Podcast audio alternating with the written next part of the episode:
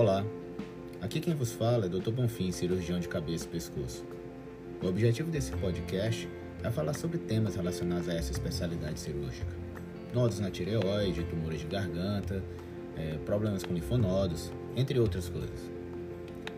O foco aqui é informar e desmistificar boa parte das informações que nós encontramos em, nas redes comuns, como redes sociais, televisão, ou mesmo no senso comum, onde as pessoas falam sobre os problemas, mas às vezes não conseguem saber direito qual é o seu real tratamento e qual, como que nós podemos fazer para diagnosticar corretamente esses problemas.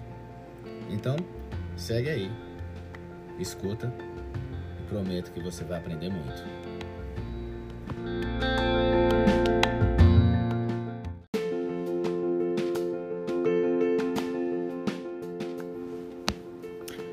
Olá, hoje eu tenho um tema bem interessante.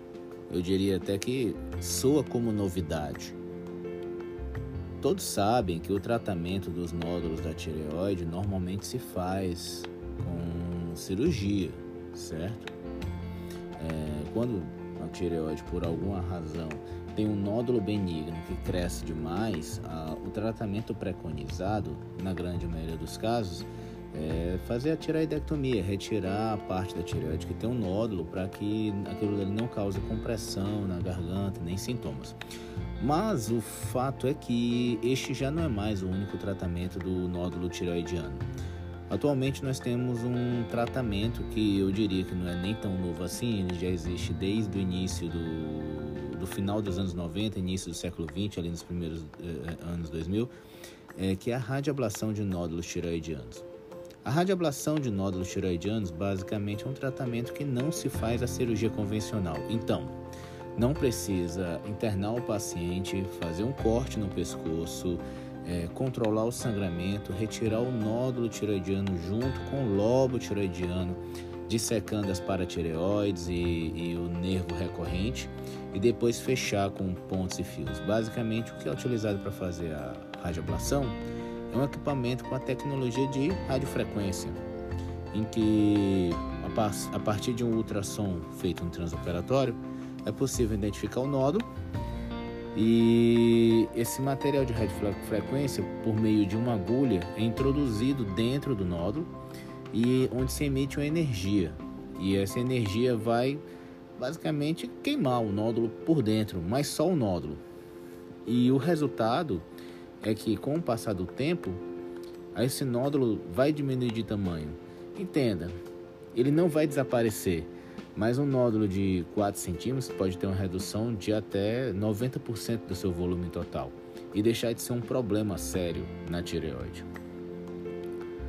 É, é um tratamento que inicialmente ele não é preconizado para doença maligna.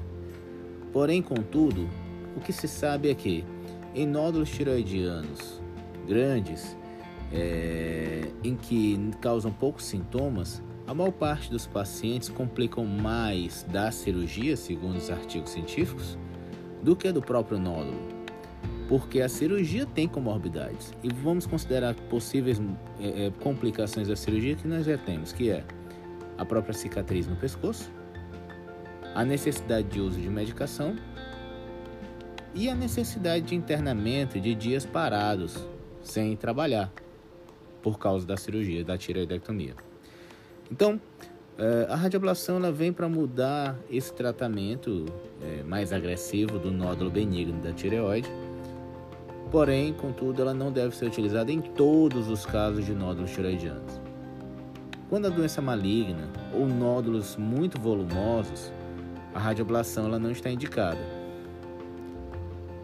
por outro lado, um fator que limita demais o, esse tratamento é que a radioablação ela ainda não está autorizada para ser utilizada pelos planos de saúde. Isso não quer dizer que não possa ser feito, basicamente é porque ela não faz parte do rol da ANS, que é um tipo de, de, de rol, um tipo de, de glossário que delimita quais são os procedimentos médicos que, pode, que devem ser autorizados pelos planos quando solicitados pelo médico e também pelos custos.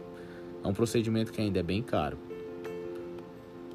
Porém, na vantagem de não ter a cicatriz, de não parar de trabalhar e de ter um mínimo de complicações em relação aos nervos, paratireoides e a necessidade de tomar medicação no pós-operatório, que é o hormônio tiroidiano, a levotiroxina, ela se mostra bem superior em relação a esses resultados. A radioablação é um procedimento médico e só deve ser indicada após uma avaliação é, bem é, feita por um médico especialista e deve ser conversado sobre os riscos e benefícios e sobre a necessidade de procedimento particular, de tempo de internamento e possíveis complicações que podem acontecer. É necessário também que o médico que faz a radioablação ele tenha algum treinamento em radioablação normalmente feito em centros especializados e que ele tenha experiência na utilização de ultrassom para fazer procedimentos médicos é, na região da tireoide. É um procedimento de baixo risco mas mesmo assim deve seguir cuidados e protocolos bem determinados. Sempre na dúvida, procure seu médico de confiança e tente se informar o máximo possível da melhor maneira.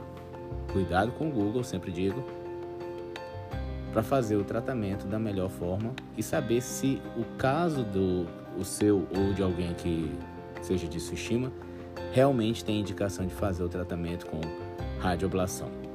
Tá bem?